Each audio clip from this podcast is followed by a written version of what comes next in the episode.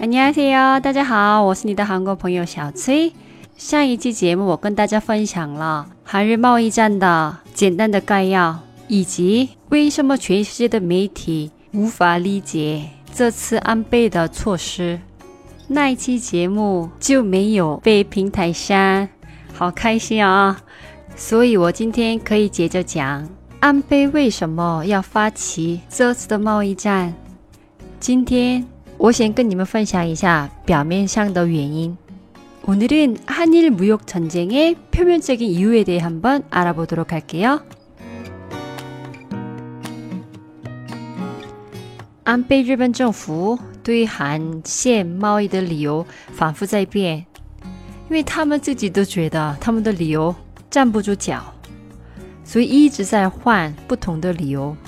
那今天我先跟你们聊他们自己主张的表面的原因吧。第一，安倍说韩国没有遵守一九六五年签订的国际协定，这是韩国和日本两国建立外交关系的时候签的协定，里面包含清算日本殖民统治、财产请求权。但这个不包含个人的请求权，还有战争赔偿等的内容。所以安倍说他们的经济制裁是很正当的。那我们一起聊聊他说的理由是否正确？A 级战犯后代安倍的日本政府有一些罪行到现在都没有承认，比如南京大屠杀。包括安倍的日本企友说根本没有发生过这件事件，他们没有杀任何老百姓。还有慰安妇，他们说那些女孩为了赚钱主动卖身。第三就是强制劳动，像奴隶一样对待韩国小孩的日本战犯企业，到现在都没有正式付报酬。现在已经有很多当时的照片、证人，还有其他文件等等很多证据，但是他们还是继续否定他们的罪行。我还是挺佩服他们的。通过十三年的诉讼，二零一八年十月三十号，在韩国法院判日本战犯企业赔偿大约六十万人民币给这些。被强制征用的四个韩国人，其实现在只有一位受害者爷爷还活着。安倍政府不能接受这个判决结果，因为日本企业接受这个判决，就等于日本政府也不得不要承认他们的战犯罪行。那你们想一下，日本政府自己都没有承认的罪行。怎么可能会包含在两个国家签订的协定里呢？而且协议里面没有包含的内容，安倍怎么能说韩国没有遵守呢？而且，即使韩国没有遵守国际协定，也不能进行经济制裁。安倍自己说韩国没有遵守国际协定，这句话就证明日本发起贸易战就是对这次强制劳动判决的报复。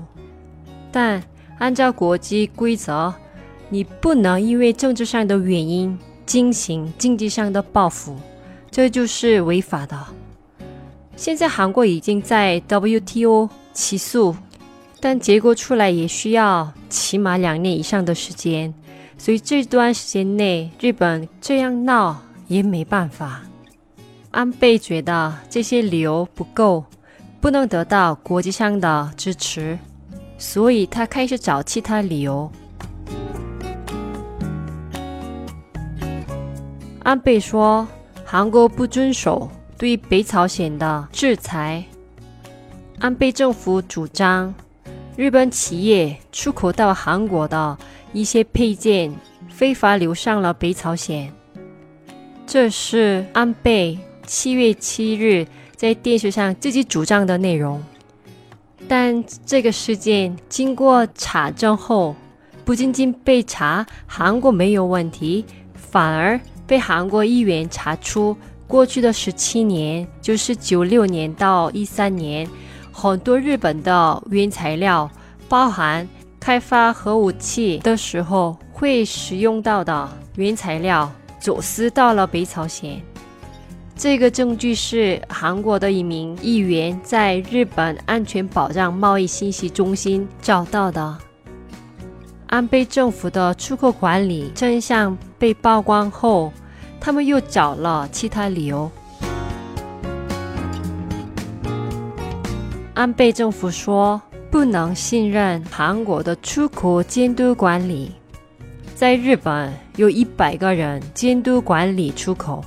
但韩国只有十个人来做这件事，所以韩国的出口监督管理就不靠谱。日本为了国家的安全以及对韩国出口监督管理的不信任，最后将韩国从白名单中移除。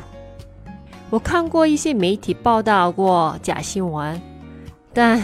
真的没见过政府这样亲自来牵头炒作假新闻，忽悠老百姓。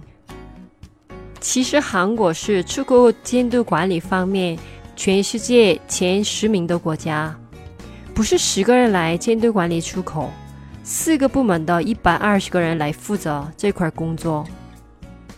而且日本表态，他们希望跟韩国军事方面继续合作。但你想一下，怎么可能为了国家的安全，从白名单中移出的国家，继续开展军事方面的合作呢？啊，他们说的这些理由真的没有道理。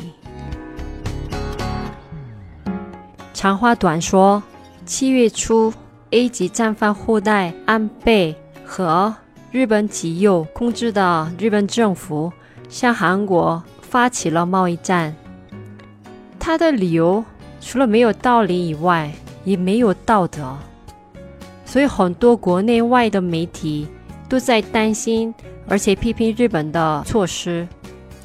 下期我会接着讲日本开始贸易战的真正的目的。啊，对了，我下周去韩国，因为我爸爸腿受伤。现在走路不方便，我要回韩国照顾一下他，所以不一定有时间录音啊。如果万一你们看不到我下一期的节目，你还可以来我的微信公众号“韩国你是谁”，发送“韩日贸易战”，可以获得 相关的内容。那今天的节目先到这里了，들어주셔서감사합니다그럼안녕히계세요